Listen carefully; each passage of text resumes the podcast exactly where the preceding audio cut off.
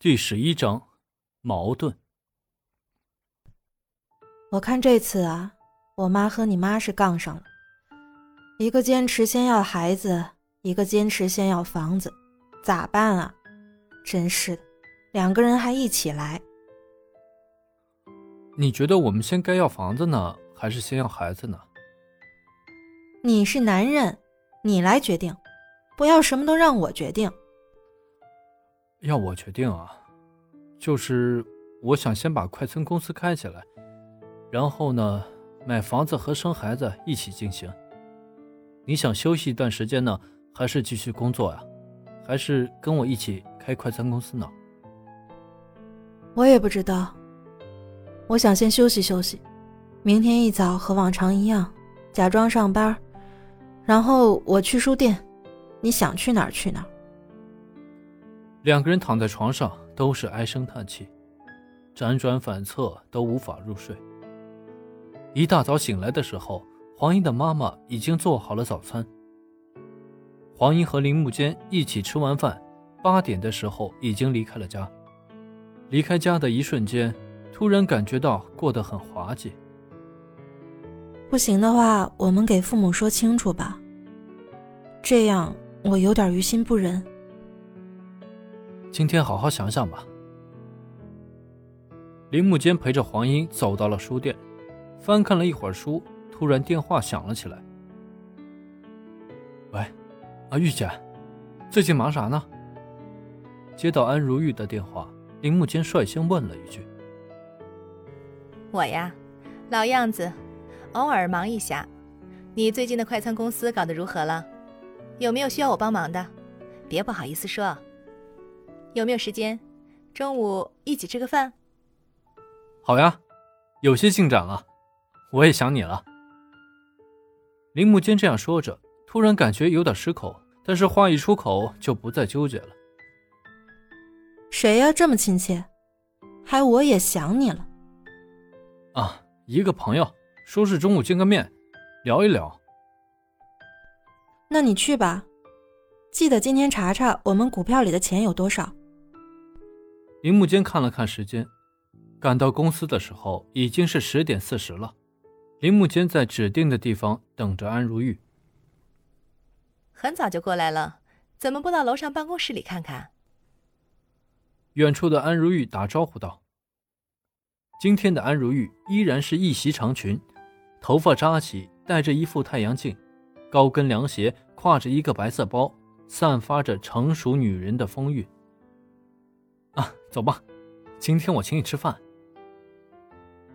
安如玉在前面走着，每次接近安如玉的时候，都会有淡淡的香味传来。玉姐，感觉几天不见，你又变漂亮了。几天不见了，感觉变化了，会说话了。不过老了，哪里会又漂亮了？安如玉说着的时候，可以感觉到她很开心。咻！到了餐厅坐下的时候，里边还没有几个人，周围很安静。玉姐，问你个问题，你身上用什么香水啊？总是有股淡淡的香味，令人迷醉啊！呵呵。安如玉笑而不答。对了，你的那个快餐的事情做得如何了？安如玉一边点菜一边说着：“啊，基本差不多了，现在就是找地方，地方能固定下来就可以开始了。有什么事情需要帮忙的，就尽管说。啊，说不定还真需要你帮忙呢。啊，不过也不一定啊。”林木间，你个败家子儿，我的钱！我的钱就剩四万了。突然间，铃木间接到了黄英的电话，黄英的语气充满了一种绝望和愤怒的感觉。你你听我说，铃木间还没来得及说什么，对方已经挂掉了电话。小黄怎么了？突然间这么生气？这下可真需要你帮忙了。怎么帮忙？是要借钱吧？需要多少呢？啊，那谢谢玉姐了，到时候看吧。哎呀，真是太谢谢你了。林木间说着，握住了安如玉的手，表示感谢。不用客气，你知道我为什么这么关心你吗？安如玉笑着说道，但是眼睛里边又饱含了情意。我不知道，但是我很开心认识你。我还会经常想起你，嗯，特别是一个人的时候。林木间说着，但是声音低了很多。谢谢你，因为你的个性和外在和我初恋男友很相似，我们有很深的感情。安如玉说着，眼睛里边感觉有了泪水。呃，你们为什么没在一起啊？是家庭的反对呢，还是？林木间很想知道这个故事。不说了，有机会我会告诉你的。我是真心帮助你的，希望你顺利。安如玉伤感的语气说着：“谢谢你，玉姐，真的。”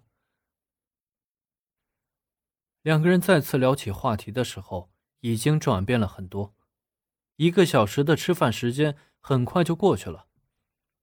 和安如玉吃饭总是觉得很开心，但是每次都是安如玉买单，这一点让林木间的心里很不是滋味说不清楚，也道不明白。从酒店离开的时候，林木间的脑海里边一边是刚才黄英娜歇斯底里的喊叫，一边是安如玉深情的讲话。自己也不知道是不是爱上了安如玉。最近一段时间，脑海里边隐隐会出现安如玉的身影。自从离职后，就很少上网了。真的很想把自己这段情缘和天涯咫尺好好的聊一聊。也许以他过来人的心态，可以开解一下自己。再往前走一步，也许是万丈深渊，但是又有一种无形的力量在背后推着自己。似乎和安如玉之间已经有了一种无形的感情羁绊。从饭店出来，两个人坐在车上都没有说话。狭小的空间里边异常的安静，不知道为什么，就是有一种感觉，很平静的感觉。在和安如玉分开的路上，林木间一直心情很忐忑，忐忑怎么给黄英交代，怎么面对四个老人。是不是要说实话？自己失业的真相，他们是否能够理解呢？自己和安如玉以后能否冲破感情的羁绊呢？